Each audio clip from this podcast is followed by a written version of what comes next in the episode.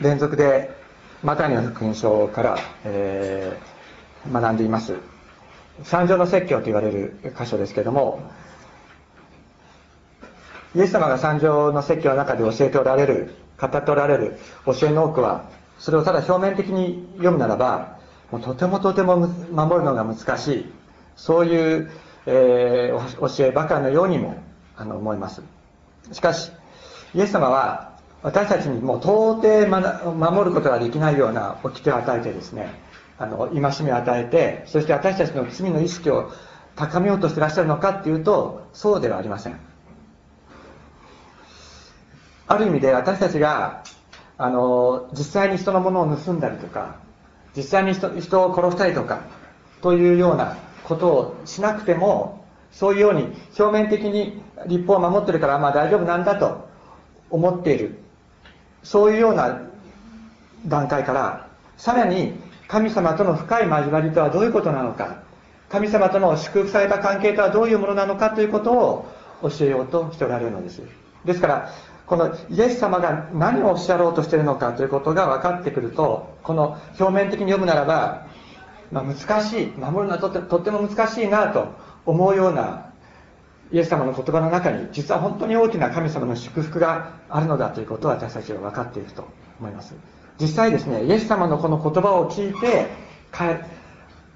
当時の人たちは本当に祝福され心豊かにされていたのです。ですからイエス様が語っておられる本当の心というのを私たちがもし理解するならば当時イエス様の言葉を聞いて癒されていった多くの人たちと同じように私たちも癒されていくに違いないと思うのです。今日の箇所は、えー、マタイの福音書の5章の33節から37節というところを、えー、読みたいと思いますここは誓ってはならないと、えー、言われているところですけれどもえー、短い箇所ですけれども、ここから、えー、ご一緒に学んでいきたいと思います。また、あなた方も聞いている通り、昔の人は、偽りの誓いを立てるな、死に対して誓ったことは必ず果たせと命じられている。しかし、私は言っておく、一切誓いを立ててはならない。天にかけて誓ってはならない。そこは神の玉座である。地にかけて誓ってはならない。そこは神の足台である。エルサレムにかけて誓ってはならない。そこは大王の都である。また、あなたの頭にかけて誓ってはならない。髪の毛一本すら、あなたは白くも黒くもできないからである。あなた方は、しっかりしっかり、いないなと言いなさい。それ以上のことは、悪いものから出るのである。ここでイエス様は、誓うなとおっしゃってるわけですけど、私たち誓うってどういう時にするでしょうか？私あの毎年1回必ず誓いの言葉というのを聞きますそれはですねあの大学に入ってくる新入生が誓いの言葉っていうのを述べるんです。それででどういう誓いの言葉を述べるかというと、えっと、私たちはこの大学に入学するのを許されて、えー、許されました。でこの大学で私たちは一生懸命勉強することを誓いますというわけです。簡単に言えば。うん、でいつも思うんですけど、一生懸命勉強すること誓ってくれても別に構わないんだけれども、あの、私が ICU っていう国際キリスト教大学という大学にいた時の誓いはまたちょっと違っていました。それはどういう誓いだったかというと私はこの大学に入って学則を守ることを誓います。っていうんですね。であの大学が決めたことをに逆らわずに行うことを誓いますって言ってそれにサインしなかったら入学が許可されなかった。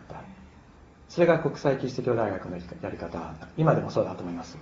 で私はそういう、えー、国際キリスト教大学のやり方をでこう来てた来たもんですから若い時。今の学生たちがあの一生懸命勉強することを誓いますって言われてもうんちょっと ちょっと違うかなという感じがしてしまうわけです。で実際その ICU の場合のようにそこで使わなかったら大学入学させてもらえませんからその場にはある意味で誓うということが必要なわけですけれども、まあ、他に、まあ、裁判なんかでも、えー、間違ったことを言わない正しいことを言いますっていう誓いをしなかったらいけませんよね宣誓しなければいけません。でそういう、そのように、まあいろいろ、えー、私たちは実際的に誓わなければいけないことっていうのがあるわけですけど、イエス様がここで誓うなっておっしゃってる。私たちはどういうふうにこれを捉えたらいいんだろうか。ということになるわけです。もし誓うなというふうに言われてですね、あの、国際キリスト教大学なんです、あそこは。キリスト教大学なのに、あの、入学式、入学式の時にクリスチャンの学生が、すいません、あの、キリストは誓うなと言ってるので、私はここで誓いませんって言ったら入学できないわけですね。だから、まあ、そのように、ただ時期通りにとると、社会生活に必要なことが本当に何もすることができなくなって、生きていくことができなくなってしまう。ある意味、誓いということを破った時に、誓いを破った時に何か罰則が与えられるということがはっきりしている。例えば裁判の時ですね。偽証したりする。誓いを破った時に罰則が与えられるということが明確に規定されている場合には、誓いというのは意味があるわけです。ところが、そうでない場合っていうのは、あのほとんど意味がないということになってしまうと思いませんか？先ほどの私の大学の入学式の時もそうですし、あの幼稚あの幼稚園の子供たちは一生懸命やるかもしれませんけども、あの体育大会体育祭とかで選手先生とかってやりますけれども、あれも、まあ、一生懸命やりますって、あれは意思表明なのであって、まあ、実は誓いではないということを私たちはこう理解する必要があるだろうと思います。誓いということが法的な拘束力を持つ場合には誓いには意味があるでしょうが、そうでない場合には意味がないということになります。当時、イエス様がこの三条の説教を語られた当時、誓うということがあまりにも癒しめられていたという状況がありました。ですから、イエス様はそのような無意味な誓いについて、そういう無意味な誓いについておっしゃっているわけです。イエス様のこの言葉は、旧約聖書の中の立法を記したレビ記19章12節とか、民数記30章30節それから新明記にも同じような言葉があるんですが、次のような言葉があります。これ聞いていただいたらいいですけれども、えー、私の名を用いて偽り誓ってはならない。それによってあなたの神の名を汚してはならない。私は主であるという言葉があります。私の名を用いて偽り誓ってはならない。それによってあなたの神の名を汚してはならない。私は主であるという言葉があります。で、私の名を用いて偽り誓ってはならないと言われてますけれども、モーセの十回の中に、主の名をみだりに唱えてはならないという、そういう教えがあります。ですから、主の皆を、主の名をみだりに唱えてはいけないわけだから、主の皆そのものを用いて、神の名そのものを用いて誓うということは行われてなかったのです。じゃあ何、あの、そうですね。そしたらじゃあ何にかけて誓ってたのか。ということが何？これこれにかけて誓うというふうに言ってそのこれこれっていうのが何の場合には本当に果たさなければいけなくてな他のどの場合だったら果たさなければ果たさなくてもいいっていうそういう議論が当時の、えー、立法学者たちの中にあったということをイエス様ご自身があの言っておられます。マタイの福音書のですね、そのままちょっと後ろの方に行っていただいて、13、あ、失礼、23章16節っていうのをちょっと見てみましょう。えマタイの福音書23章の16節えー、と45ページになります。45ページ。23章の16節えー、物の見えない案内人。あなたたちは不幸だ。あなたたちは、えー、神殿にかけて誓えば、その誓いは無効である。だが、神殿の黄金にかけて誓え誓えば、それは果たさねばならないという。愚かで物の見えない者たち。黄金と黄金を清める神殿とどちらが尊いか。また、祭壇にかけて誓えば、その誓いは無効である。その上の供え物にかけて誓えば、それは果たさねばならないという。物の見えない者たち、供え物と供え物を記憶する祭壇とどちらが尊いか。祭壇にかけて誓う者は、祭壇とその上の全てのものにかけて誓うのだ。神殿にかけて誓う者は、神殿とその上に住んで、その中に住んでおられる方にかけて誓うのだ。天にかけて誓う者は、神の玉座と、それに座っておられる方にかけて誓うのだ。とイエス様はおっしゃっています。つまり、私は神殿にかけて誓うって言った場合には果たさなくてよかったんですだけど神殿の黄金にかけて誓うって言った場合には果たさなきゃいけなかった。そういう状況があった。イエス様はそういうその誓いということを本当に癒しめる状況というのを、えー、問題にしていらっしゃるわけです。つまり詭弁を浪して偽りの誓いをする人間がたくさんいたということにします。むしろイエス様は言われるんです。何にかけても誓ってはいけないと。むしろしかりしかりいないな。はいはい。いいえいいえイエスイエスノーノーと言いなさいと。で本当のことは本当違うことは違うとだけ言いなさいとイエス様はおっしゃるわけです。でなぜかというと神様は私たちの言葉の全て口に出して言った言葉もそうだろうし口に出して言わなかった心の中の言葉も全てご存知だからです。私たちがそれが外に向けた誓いであろうとそうじゃなかろうとそれが真実なものであれば神様はそれを喜んでおられるのです。誓う誓わないということ以上に神様の前でまた人の人に対して真実でありなさいと真実なものでありなさいとイエス様は教えておられるのです。でどうしてかというとそれは神様ご自身が真実な方であって神様ご自身はご自分の言葉に責任を取ってくださるからなんです。神様はご自分の言葉に責任を持ってくださる方なのだからあなた方も神様がご自分の言葉に責任を持ってくださるようにあなた方も自分の言葉に責任を持つものであれと。それをそれは誓う誓わないということとは関係なくそういうものであれとイエス様はおっしゃってるわけです。イザヤ書の55章にこのような言葉があります。聞いてください、えー、これは神様の言葉が必ず神様は言葉を守ってくださるということが言われているところですけれどもそのように私の口から出る私の言葉も虚しくは私のもとに戻らない。それは私の望むことを成し遂げ私が与えた使命を必ず果たす。私の口から出る私の言葉も虚しくは私のもとには戻らない。それは私の望むことを成し遂げ私が与えた使命を必ず果たし私が言った言葉は必ず実現すると神様ご自身の約束を必ず守ってくださると言っているのです。イエス様は自分の言葉に対して真実であれ自分の心の思いに対して真実であれとおっしゃっています。神様が信じたからです。神様は私たちに対する約束を決して取り消しになさらないからです。だからあなたもあなたの隣人に対して真実でありなさい。あなたの真実によって生かされる者がいるんだ。あなたの隣人はあなたの真実によって生かされるのだとイエス様は教えておられるのです。またですからできないことを無理してやろうとしてもいけないわけですね。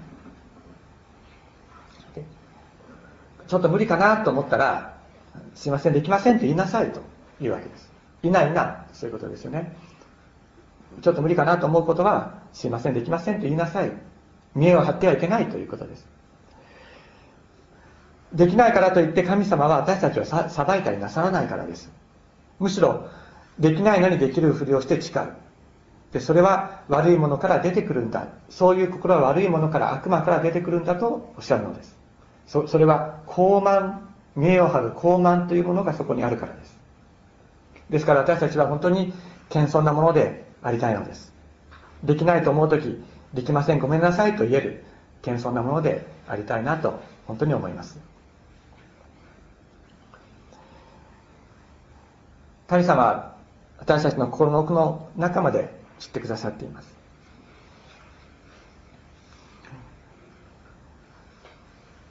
近いということについて私はあの実はこういう経験があります。私はあの高校生の時にですねあの阿蘇にあの、まあ、当時私が属していたキリスト教の団体の中高生の集会が、全国集会が阿蘇であったことがありました。高校2年生がったですかね。高校2年生だったと思います。でその時にその集まったクリスチャンの友人たちと一緒に神様の働きのために自分を捧げるっていう力をしてしてるんです。高校2年生の時に。ところが私はですねあのもうその後あの足はつまずくばかりだし私の心は揺れるしで大学生の時に信結局信仰が分からなくなって信仰を捨ててしまってるんですあの時の力一体一体何だったんだろうかっていうそういうのがあります。で私の誓いはその時にもろくも崩れ去ってしまいました。で私は絶望してまた病気になり立ち上がることができなくなりました。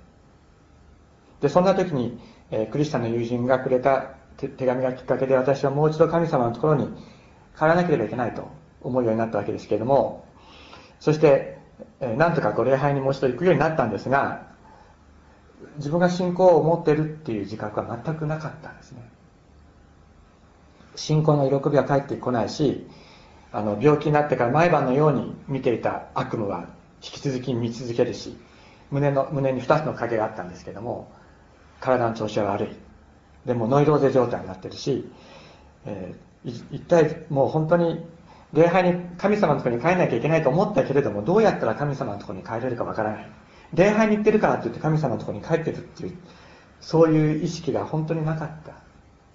でも一度自分が自分の都合と自分の、えー、傲慢そして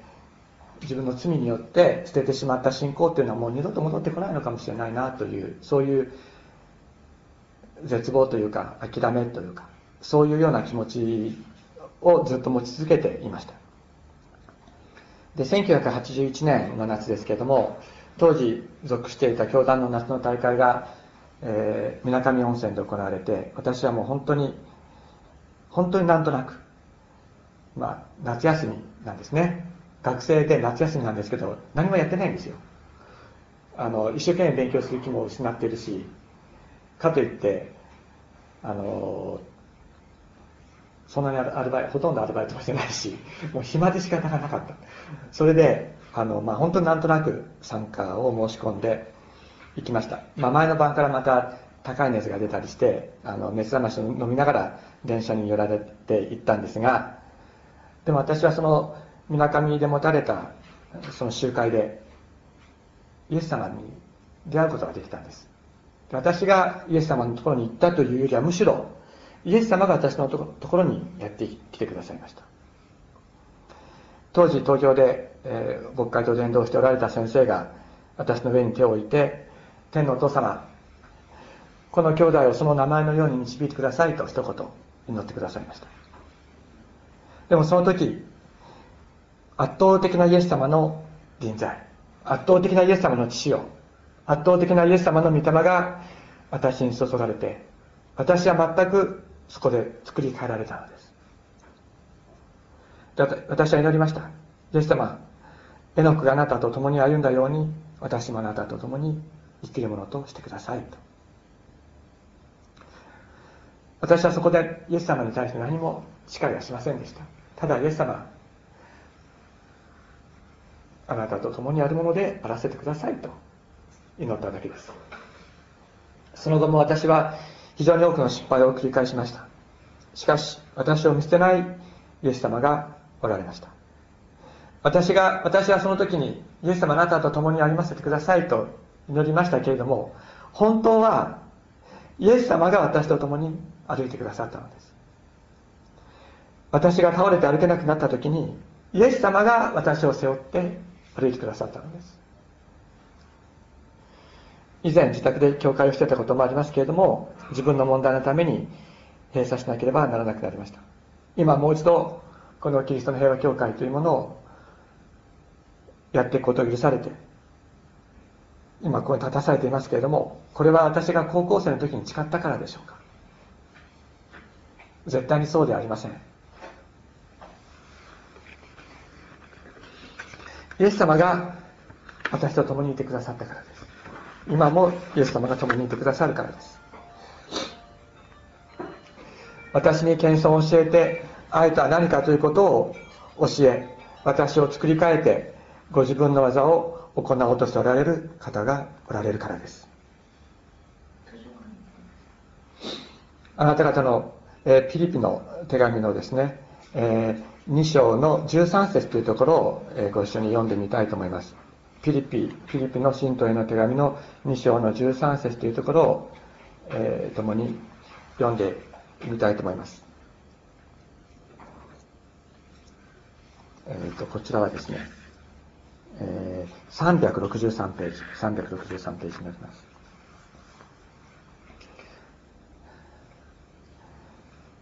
ご一緒によろしいですか？えっ、と、フィリピンの信徒への手紙2章13節よろしくお願いします。あなた方のうちに働いて、御心のままに望ませ、行わせておられるのは神であるからです。もう一度。あなた方のうちに働いて御心のままに望ませ行わせておられるのは神であるからですとありますこれ口語訳という聖書では次のように訳していますあなた方のあなた方のうちに働きかけてその願いを起こさせかつ実現に至らせるのは神であってそれは神の良しとされるところであると訳しています。あなた方のうちに働きかけてその願いを起こさせかつ実現に至らせるのは神であってそれは神の良しとされるところであると書いてあります。私は大学4年生の時にイエス様に出会って本当に救われました。私は救われていました。しかし謙遜を知りませんでした。私は自分がイエス様に愛されているということは知っていました。またイエス様を感じながら生きてはいました。しかし愛するとはどういうことかということを知らなかったのです。しかし失敗を通し挫折を通し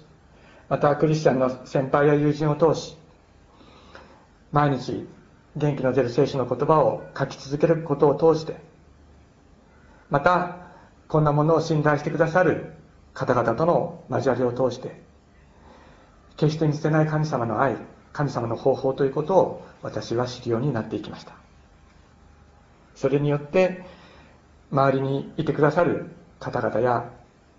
家族を大切にすることの意味愛するとはどういうことなのかということの意味を私は知るようになってきたのです。私は誓ったからあの誓いにかけてこの働きをさせていただいているのはのではありません。私が今ここに立たせられているのはそれはイエス様が真実な方だからです。イエス様が真実だったんです。私が真実だったのではありません。イエス様の真実が私たちの中に実現していき私たちの誓いではなくてイエス様の約束が私たちの中に私たちの外に実現していくのです。もう一度言います。イエス様の真実が私たちの中に実現していく。そして私たちの誓いではなくて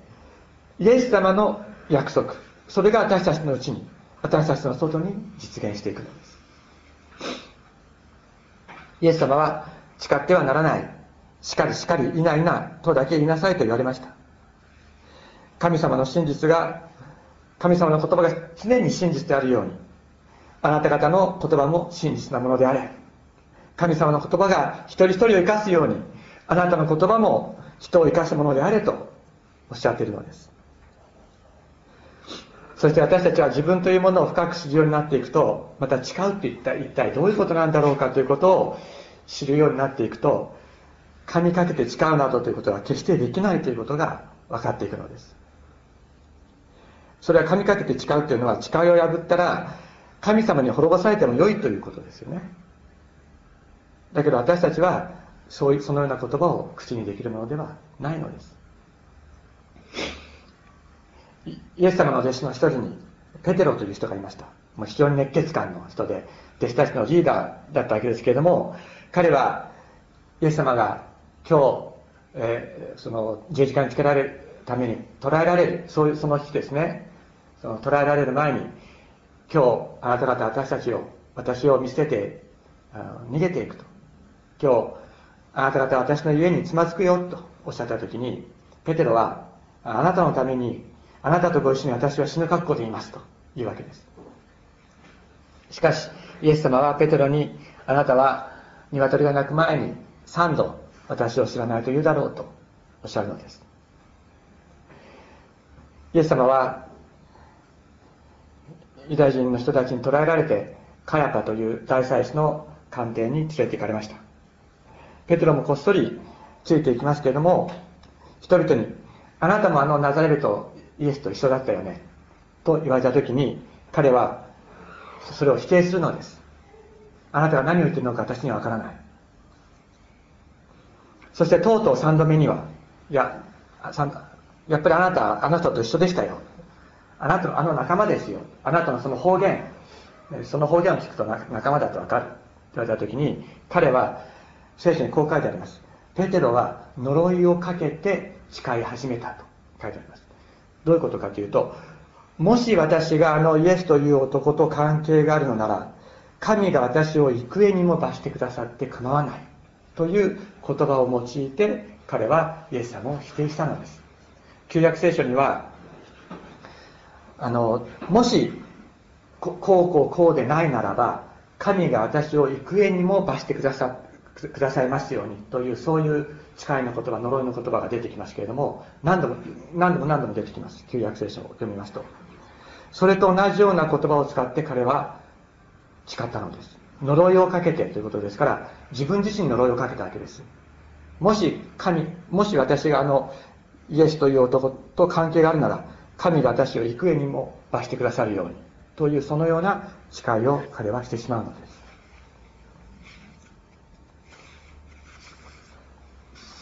す。しかしその時鶏が鳴きました。イエス様のために命を捨てる覚悟でした。その思いに偽りはありませんでした。しかし自分も捕まえそうになった時噛みかけてイエス様を否定する誓いをしてしまったのです。彼は自分の存在が崩れていく経験をしました。そしてイエス様との3年間はなかった。イエス様との出会いということはなかったことにしてそして外来に戻って漁師にもう一度漁師生活に戻るのです。しかし十字架にかけられ3日目に復活したイエス様は外来で外来湖で彼らが漁をしている外来湖でペテロを待っておられました。このところヨハネの福音書なんですがちょっと開いてみましょう。211ページヨハネの福音書21章になります。ヨハネの福音書21章。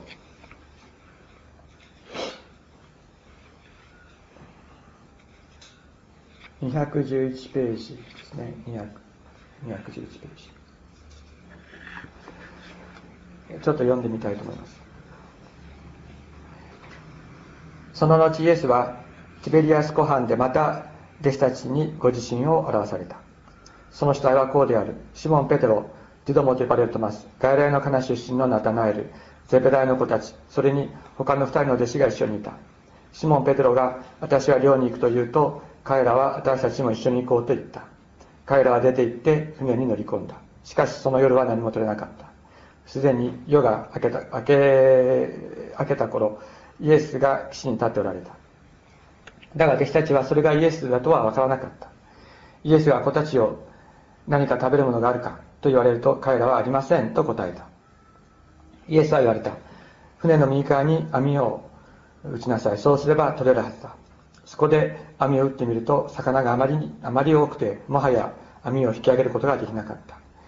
イエスの愛しておられたあの弟子これはヨハネですがあの弟子がペテロに「主だあれは主だ」と言った。シモンペテロは主だと聞くと裸同然だったので上着をまとって湖に飛び込んだ。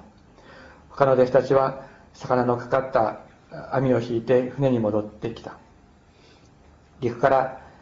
200ペキスばかり離ればかりしか離れていなかったのである。さて陸地に上がってみると炭火が起こしてあった。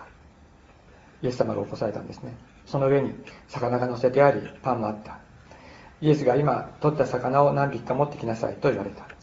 シモン・ペテロが船に乗り込んで網を陸に引き上げると153匹もの大きな魚でいっぱいであったそれほど多く取れたのに網は破れていなかったイエスはさあ来て朝の食事をしなさいと言われた弟子たちは誰もあなたはどなたですかと問い出そうとはしなかった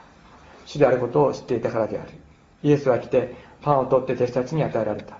魚も同じようにされた。イエスが死者の中から復活した後、弟子たちに現れたのが、現れたのはこれでもう三度目である。食事が終わると、イエスはシモン・ペトロに、ヨハネの子シモン、この人たち以上に私を愛しているかと言われた。ペテロが、はい、主よ。私があなたを愛していることは、あなたがご存知です。と言うと、イエスは、私の子羊を飼いなさいと言われた。二度目にイエスは言われた。ヨハネの子シモン、私を愛しているかペテロが、はい、主よ。私があなたを愛していることは、あなたがご存知です。と言うと、イエスは私の羊の世話をしなさいと言われた。三度目にイエスは言われた。ヨハネの子シモン、私を愛しているかペテロはイエスが三度も私を愛しているかと言われたので悲しくなった。そして言った。主よ。あなたは何もかもご存知です。私があなたを愛していることをあなたはよく知っておられます。イエスは言われた。私の羊を飼いなさい。はっきり言っておく。あなたは若い時には自分で帯を締めて行きたいところへ行っていた。しかし、年を取ると両手を伸ばして他の人に帯を締められ、行きたくないところへ連れて行かれる。ペテロがどのような死に方で神の栄光を表すようになるかを示そうとして、イエスはこう言われたのである。このように話してから、ペテロに、私に従いなさい、と言われた。復活したイエス様は、イエス様を否定した弟子たち、ペテロたちを外来湖畔で待っておられました。ペテロにご自身の姿を表し言われました。ヨハネの子シモン、この人たちが私を愛しているように、私を愛しているかと。ペテロは答えます。私があなたを愛していることは、あなたがご存知です。ここで重要なのは、愛していますの部分ではなくて、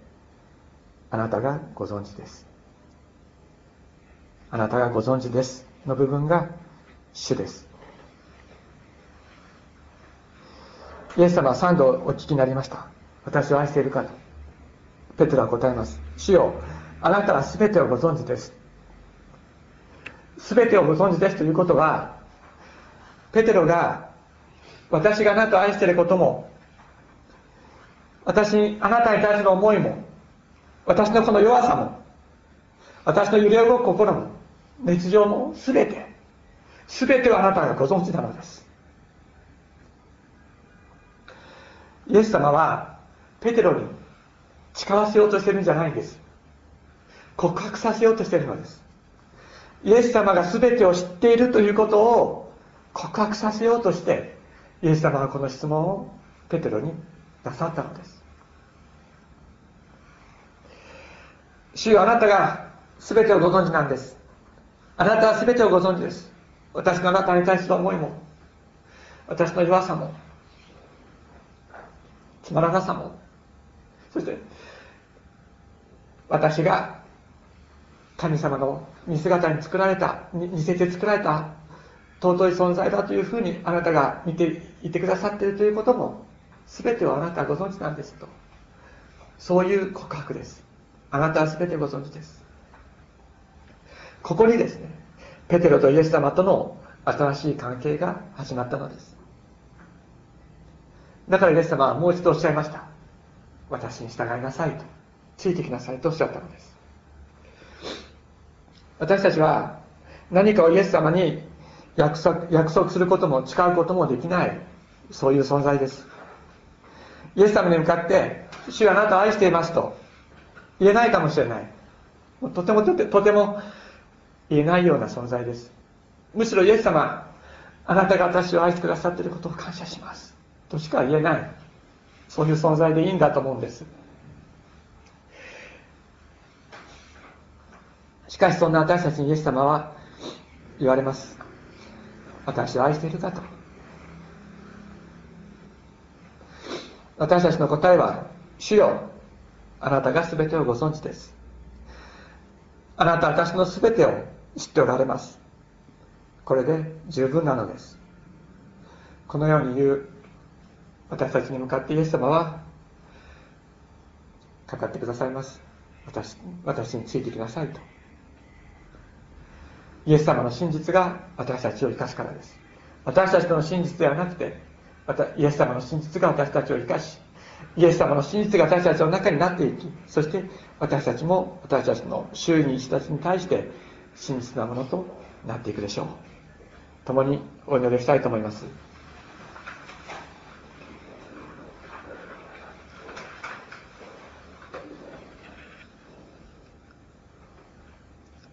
愛する天のお父様